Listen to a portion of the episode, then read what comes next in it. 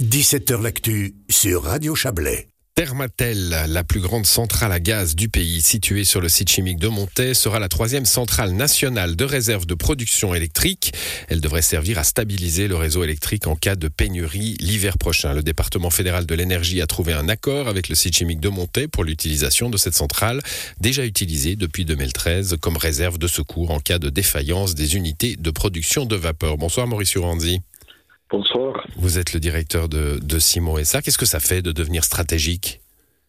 Ah, nous étions déjà stratégiques, donc ça ne change pas grand-chose, mais c'est vrai qu'on a été, on a été en contact avec la Confédération depuis plusieurs mois pour euh, voir comment nous pouvions aussi contribuer à l'effort euh, national et essayer de limiter ce blackout qui pointe un peu à l'horizon. Ouais, qui pourrait menacer euh, peut-être plus cet hiver, mais l'hiver prochain, on, on, nous en parle beaucoup, bien sûr. Pour bien expliquer, donc cette centrale, elle existe déjà, il n'y a pas besoin de la construire, et elle est déjà une centrale de secours, elle fonctionne pas en temps normal. Alors ça dépend. Euh, en fait, oui, elle existe déjà. Et c'est les grands avantages de monter, c'est que un, elle a toutes les autorisations d'exploiter, et deux, c'est ce qu'on appelle un cycle combiné. Donc non seulement on brûle du gaz pour faire l'électricité, mais on récupère la chaleur pour chauffer l'ensemble du site.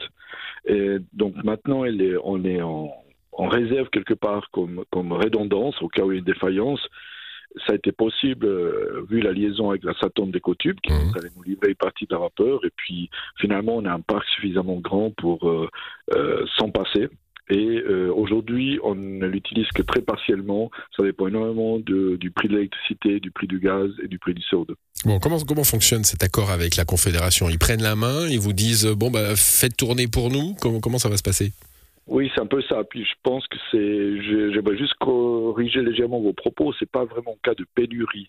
Ici, on est à l'étape avant la pénurie. Donc, c'est quand il y a un déséquilibre au niveau du réseau entre les achats et les ventes d'électricité. C'est Swissgrid qui a la vue d'ensemble. Et c'est Swissgrid qui prend la main, qui va nous avertir. On a tout un protocole d'intervention. On doit nous mettre à disposition des collaborateurs pour pouvoir démarrer l'installation à une heure bien précise pour une durée bien précise. pas, pénurie globale, mais quand même euh, en cas de réseau instable, hein, euh, rendu instable. Et, et, la centrale pour, permettrait de le stabiliser.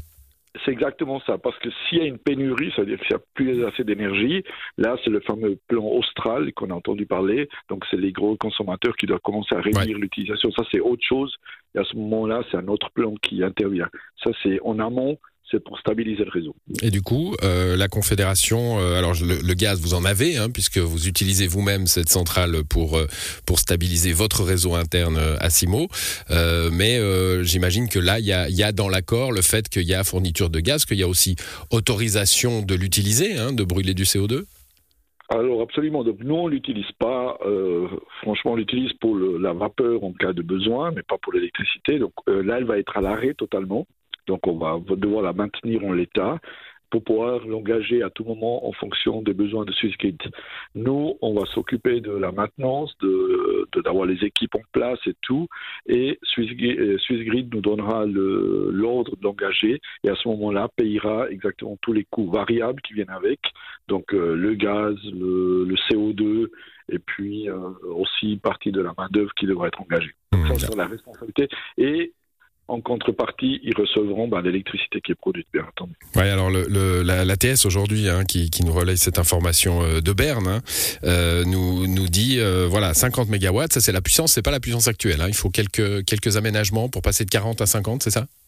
Alors, il y a deux, comme je vous expliquais, il y a deux étapes. Donc, une première étape, on brûle du gaz dans une turbine à gaz, et celle-ci, elle produit 40 mégawatts.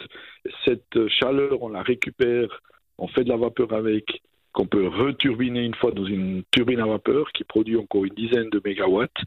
Et c'est cette turbine-là qui est actuellement en révision chez le fabricant en Allemagne et qui devrait être de nouveau fonctionnelle euh, en mois de septembre. Voilà, donc là. 40 à 50.